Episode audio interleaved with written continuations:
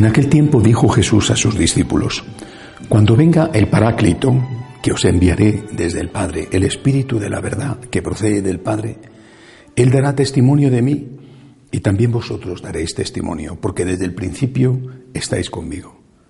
Os he hablado de esto para que no os escandalicéis. Os excomulgarán de la sinagoga, mas aún llegará incluso una hora cuando el que os dé muerte pensará que da culto a Dios. Y esto lo harán porque no han conocido ni al Padre ni a mí. Os he hablado de esto para que cuando llegue la hora os acordéis de que yo os lo había dicho. Palabra del Señor. Estas palabras de Jesús, este, este aviso, esta preparación que quiere dar el Señor a los suyos, esta profecía, eh, por supuesto se cumplió. Efectivamente fueron eh, excomulgados, echados de la sinagoga, es decir, fueron repudiados por los judíos eh, porque si habían matado a Cristo, porque se hacía hijo de Dios, es decir, se proclamaba Dios verdadero, pues naturalmente y tenían que perseguir y al menos expulsar, si no matar, y algunos los mataron, como San Esteban, por ejemplo, aquellos que se decían seguidores de este Cristo que se proclamaba Dios. Pero eh, si esto se cumple hoy en día o no, eh, prefiero no afrontarlo hoy y Dios quiera que no se cumpla. Me refiero a que hoy la sinagoga evidentemente es la iglesia. Dios quiera que no se cumpla.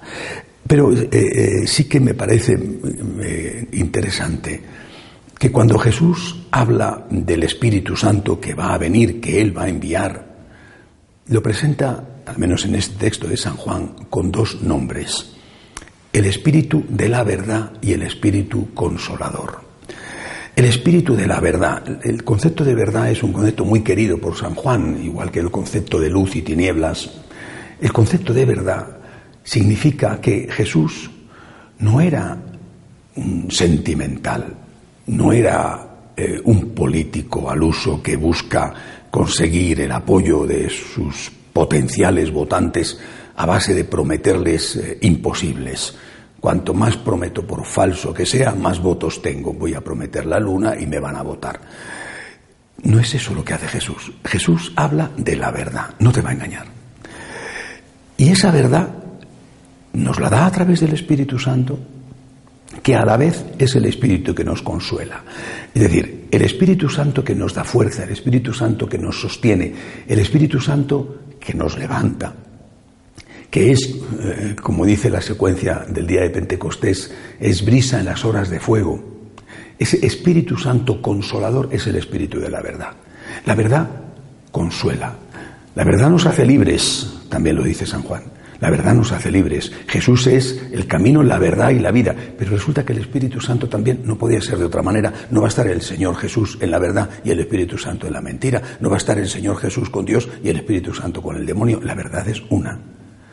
Es decir, aquel que está en la verdad, no en su verdad, sino en la verdad revelada, en la verdad puesta por Dios en la naturaleza humana y completada esa revelación natural con la revelación positiva, es decir, la revelación que desde Abraham hasta Jesucristo se llevó a cabo. El que está con la verdad está con el Espíritu y ese es el que recibe el consuelo. En cambio, el que se engaña a sí mismo, el que dice que los que no piensan como él eh, son eh, ideólogos o, son fanáticos, bueno, el que no está con la verdad de Jesús, ese no está con el Espíritu Santo. Es decir, ese no recibe el consuelo. Naturalmente, el que está con la verdad recibe el consuelo y recibe la persecución. Pidámosle al Señor que no nos falte nunca la fuerza consoladora del Espíritu en todo momento, especialmente en los momentos de las pruebas.